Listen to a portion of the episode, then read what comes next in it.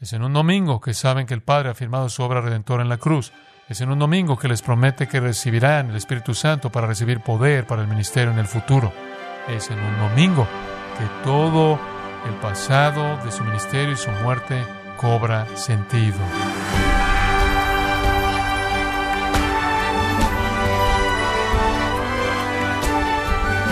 Agradecemos que nos acompañe en su programa Gracias a vosotros con el pastor John MacArthur. ¿Por qué los cristianos deben comenzar la semana en la iglesia? ¿Por qué no terminar la semana allí? ¿O tomar un descanso en medio? ¿Por qué el domingo es el día en que los creyentes se reúnen para adorar a Dios? El pastor John MacArthur el día de hoy, en la voz del pastor Luis Contreras, nos lo explica conforme continúa con la serie El día de reposo y por qué adoramos el domingo, aquí en gracia a vosotros. Una de las cosas que debemos entender es la importancia de la adoración y nosotros, al ver la importancia de la adoración, queremos entender cómo encaja el domingo en eso.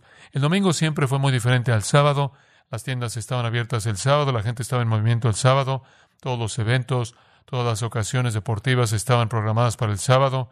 Viaje, recreación, trabajo en la casa. El domingo era un día muy, muy diferente. Literalmente durante siglos, la adoración dominical y la comunión entre los cristianos de todo el mundo fue el hábito de la iglesia. Y podría hacer la pregunta, ¿es esto simplemente arbitrario? ¿Acaso solo resultó que pasó de esa manera? será bastante difícil venderle a alguien esa idea, ya que usted tiene todos estos países diferentes, todos estos idiomas diferentes y todos estos siglos diferentes, y es un patrón ininterrumpido. ¿Cómo empezó? ¿Quién lo inició? ¿Y por qué seguimos realizando servicios el domingo? ¿Y por qué todavía tenemos una especie de deferencia al domingo en una semana laboral de cinco días que termina el viernes? ¿Ocurrió esto por accidente?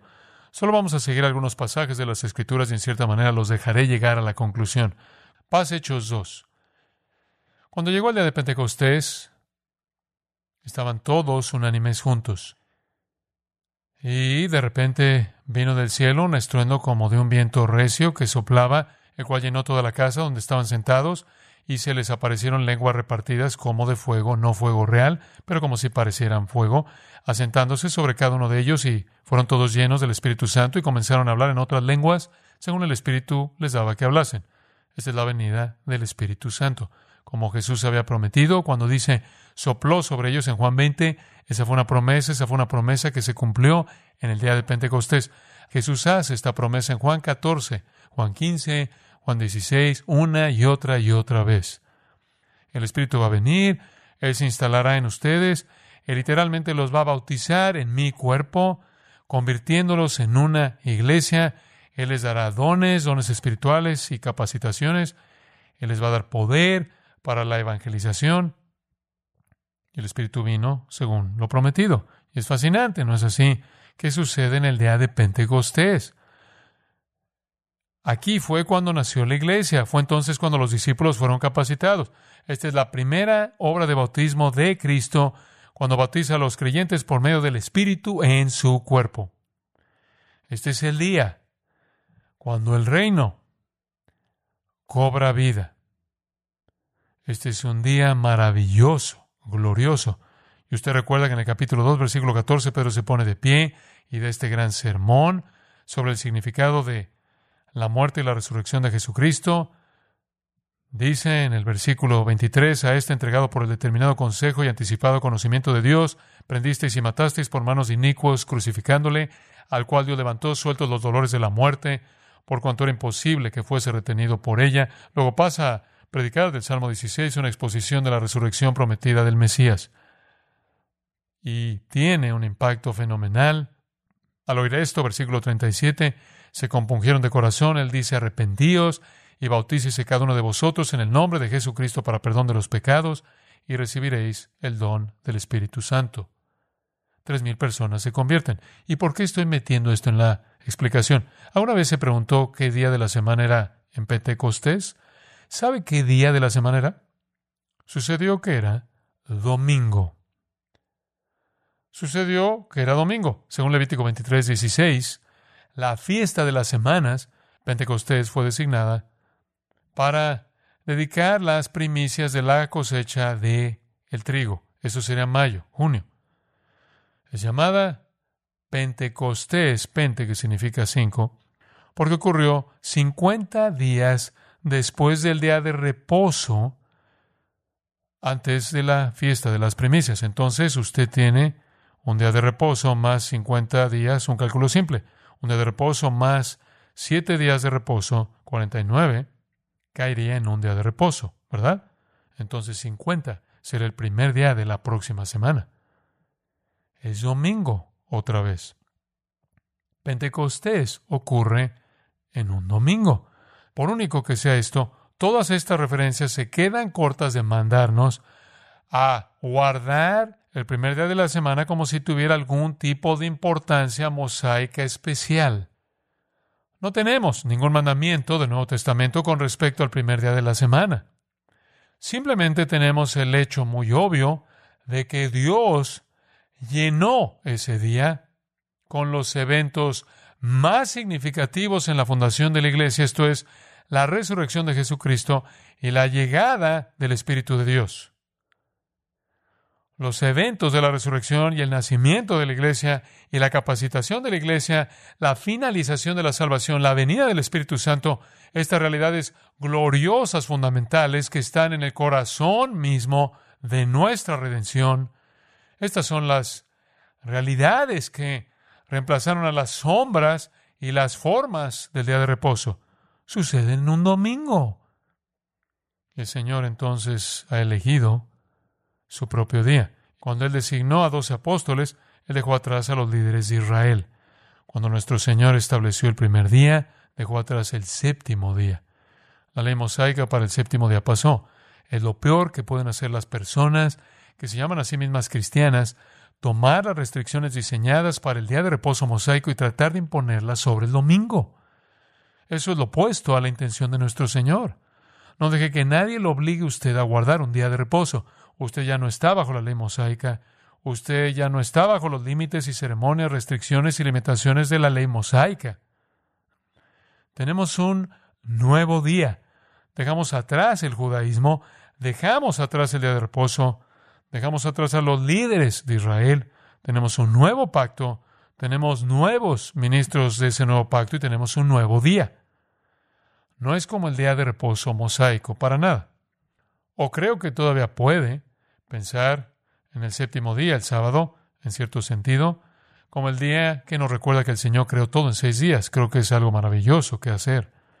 Usted todavía puede recordar que fue la ley de Dios, la que cayó sobre la cabeza de las personas con respecto al día de reposo, y es bueno recordar que usted es un pecador. Pero no hay nada en el Nuevo Testamento que toma las restricciones del antiguo pacto y las limitaciones del día de reposo mosaico y las impone sobre el primer día de la semana. Tenga en cuenta, por favor, que desde Génesis 2, donde Dios descansó hasta dar la ley mosaica, cientos, siglos, siglos después, durante todo ese periodo de tiempo, no hubo restricciones en el comportamiento de nadie el sábado. Fue solo el día en que usted recuerda a Dios como creador, a pesar de que los hombres eran pecadores. No hubieron restricciones ni refrenos, eso ni siquiera llegó hasta Moisés. Comenzó con Moisés y terminó con la abolición del antiguo pacto y el establecimiento y la ratificación del nuevo pacto. El domingo del nuevo pacto, entonces, es como el antiguo día de reposo de Génesis. Recuerda usted que Dios bendijo el día de reposo, hizo que fuera un día de bendición. Recordar a su Creador, bueno, Él ha bendecido el primer día y lo convirtió en un día para recordar a su Redentor. Cuando Dios instituyó originalmente un día de descanso, fue un día de descanso. Bajo Moisés fue un día de todo menos descanso. Pero el día del Señor para nosotros debe ser un día de deleite, debe ser un día de bendición, debe ser un día no lleno de regulaciones externas. Supongo que en cierto sentido en Cristo se recupera el reposo originalmente identificado en el Edén. ¿Qué sentido tiene el primer día? El alma debe refrescarse. El alma debe refrescarse con gozo, paz, con deleite espiritual. El alma debe renovarse con la verdad divina, el alma debe refrescarse con la adoración, la enseñanza, la predicación de la palabra de Dios. Este es un regalo dulce de Dios y debemos estar muy agradecidos porque vivimos en un país que todavía tiene vestigios de compromiso con el domingo. Están acabándose rápido, ¿no es así? Pero siempre fue diseñado para ser un día de reposo. No es un día que debe ser infundido de restricciones y limitaciones tomadas de la ley mosaica en Gálatas 4:9. Ahora conociendo a Dios, o más bien siendo conocidos por Dios, ¿cómo es que os volvéis de nuevo a los débiles y pobres rudimentos a los cuales os queréis volver a esclavizar? Usted no debe volver a eso. Guardad los días, los meses, los tiempos y los años. No haga eso. Me temo, dice Pablo, de vosotros que haya trabajado en vano con vosotros. Digo, ¿he perdido mi tiempo liberándolos en Cristo? ¿Van a regresar a observar los días, los días de reposo, los meses, las estaciones, los años? No estamos bajo ninguna ley de día de reposo en absoluto. Bueno, el domingo de resurrección fue un domingo muy especial. El domingo siguiente fue un domingo muy especial. Pentecostés fue un domingo muy especial. Ciertamente después de Pentecostés el domingo estaba muy bien establecido en los corazones del pueblo de Dios. ¿Adoraban solo los domingos? No, no. ¿Adoraban con qué frecuencia? Todos los días. Hechos 2.46, perseverando unánimes cada día en el templo y partiendo el pan en las casas, comían juntos con alegría y sencillez de corazón, alabando a Dios y teniendo favor con todo el pueblo. ¿Sabe? Ellos estaban experimentando eso todos los días y eso es lo que debería ser el domingo. Debería ser un día de unión. Debería ser un día de consagración a la doctrina de los apóstoles, la comunión, el partimiento del pan, la oración. Debe ser un día de comer juntos con alegría, sinceridad de corazón, alabando a Dios. Debería ser un día feliz, gozoso, no es un día de refreno, no es un día en el que venimos bajo la terrible amenaza de la ley, es un día en el que celebramos nuestra redención. Y así, se reunieron todos los días, pero no pasó mucho tiempo antes de que aterrizaran en un día especial. Pase Hechos 20. Hechos 20. Esto es solo un poco más de la historia.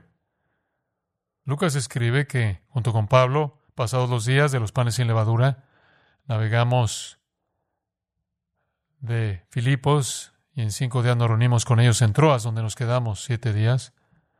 Ahora vea esto, versículo 7.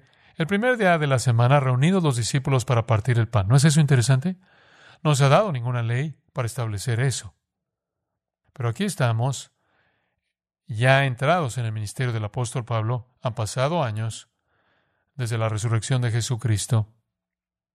Y no es nada extraordinario, es un hecho el primer día de la semana, reunidos los discípulos para partir el pan. Eso es lo que hicieron. Todavía se están reuniendo. Y por cierto, tenían un servicio vespertino. Creo que probablemente se reunieron todo el día. ¿Cómo sabes que es un servicio vespertino? Porque predicó hasta la medianoche. ¿Predicó hasta la medianoche?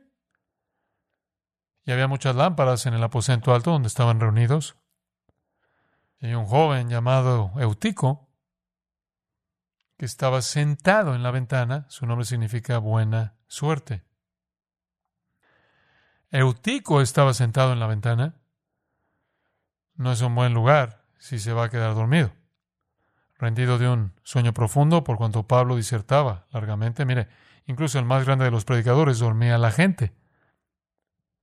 El hombre es vencido por el sueño cayó del tercer piso abajo y fue levantado muerto. Ahora ese es un servicio vespertino que siguió y siguió y siguió y siguió. Este pobre hombre no pudo soportarlo más, descendió Pablo y se echó sobre él y abrazándole dijo, no os alarméis, pues está vivo. Lo resucitó de los muertos. ¿Y sabe qué? Volvió a subir, partió el pan, comió y siguió hablando hasta el amanecer. Me gusta eso.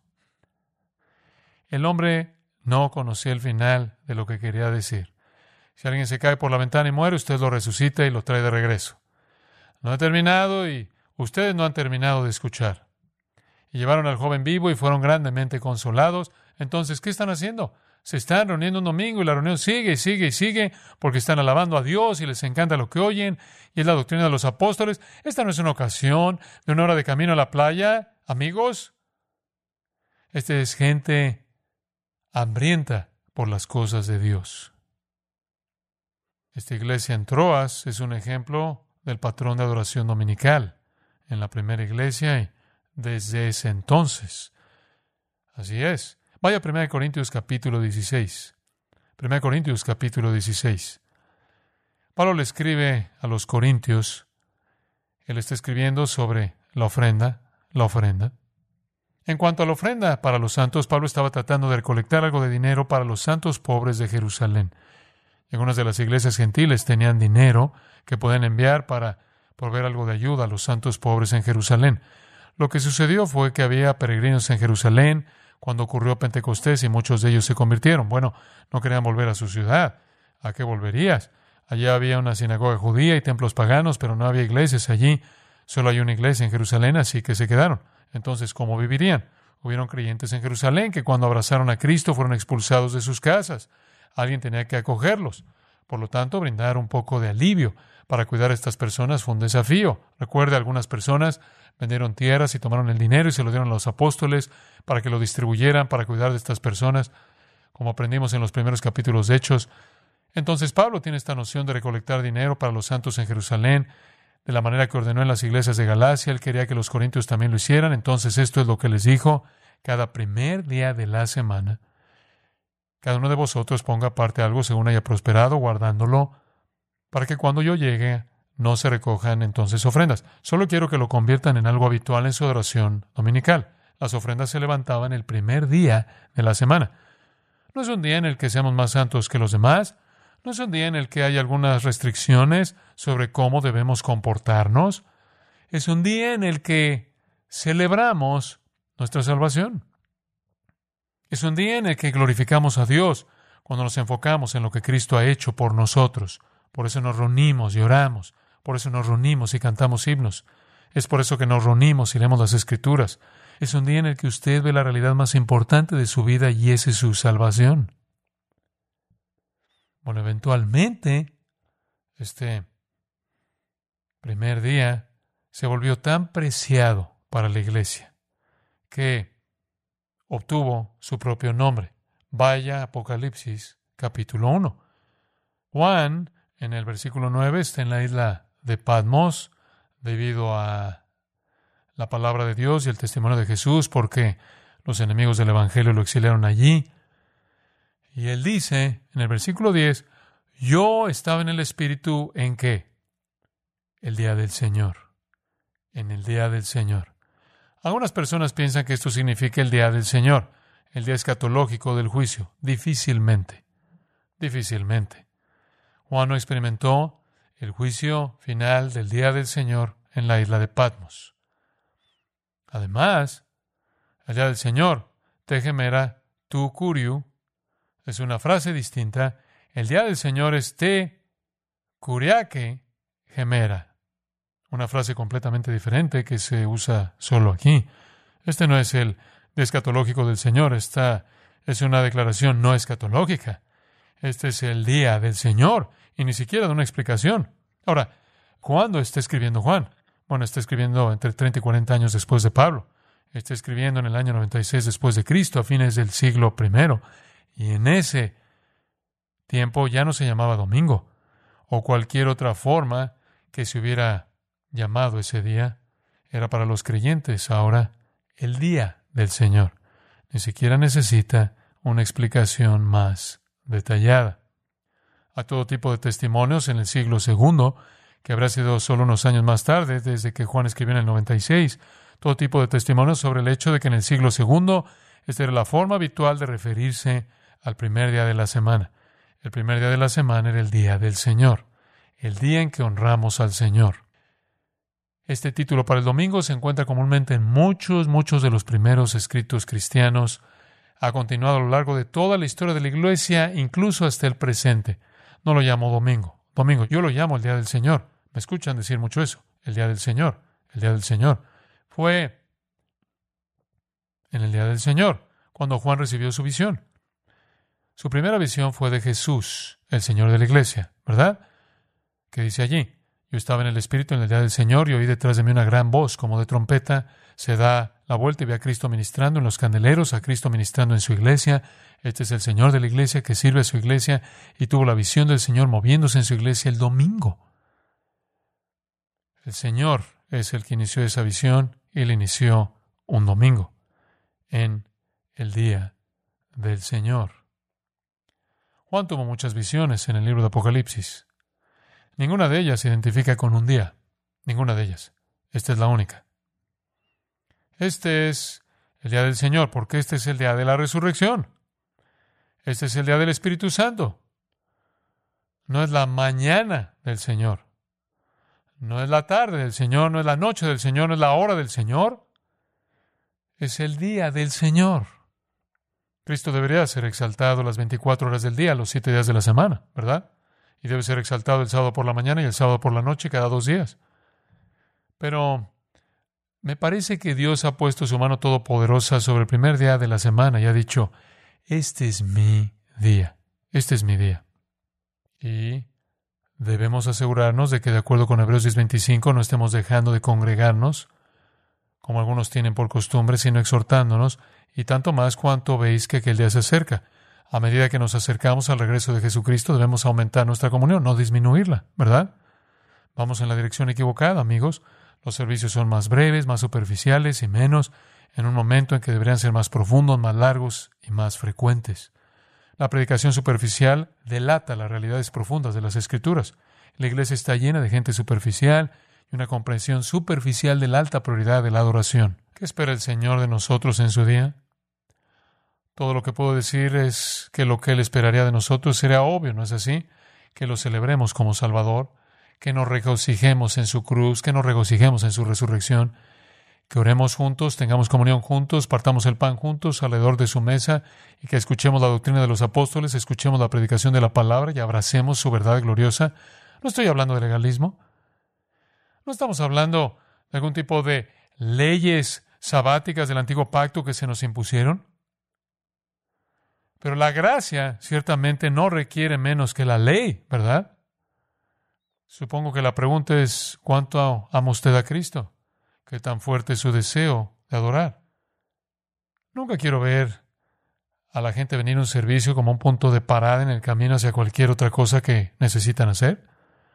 Eso no significa que no pueda usted trabajar por la tarde, eso no significa que no pueda disfrutar de la recreación, algo de comunión y hacer otras cosas, simplemente significa que hay un día que Dios mismo ha ordenado para que usted se concentre primordialmente en la gloria de su salvación. Aproveche toda la oportunidad que pueda para llenarlo de adoración, alabanza, comunión y verdad divina. No, no estamos bajo las regulaciones del antiguo pacto, no estamos bajo un sistema de condena. No necesitamos sombras.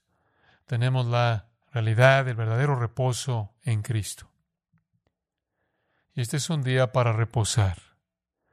Y no reposar en el sentido de celebrar la creación, sino reposar en el sentido de celebrar la nueva creación, la salvación. Entonces, en lugar de preguntar, ¿qué no debería hacer el domingo? Pregunté, ¿qué debería hacer yo? ¿Qué me pide que haga mi amor por Cristo? ¿Qué me pide que haga mi corazón por Él? No tengo prohibido trabajar, no tengo prohibido jugar, pero la postura más noble es decir, este es un día de todos los días en el que encontraré mi mayor deleite. ¿Y cuál es mi mayor deleite? Mi mayor deleite es adorar y tener comunión con el pueblo de Dios. Examine su corazón. ¿Es este realmente el día del Señor para usted? Eso espero. Padre, gracias de nuevo por tu palabra, por la frescura de la misma, su belleza, su sencillez, y su riqueza, la consistencia de la misma realmente nos abruma. Y aunque la estudiamos semana tras semana, año tras año, nos llega con una especie de frescura que trae gozo a nuestro corazón. Que toda nuestra vida esté llena de un entendimiento especial, especial de lo maravilloso que es el recordatorio semanal de nuestra salvación eterna incorporada al día del Señor. Danos un amor por Él, porque hay un amor por ti incorporado en Él. Te damos gracias en el nombre de Cristo. Amén.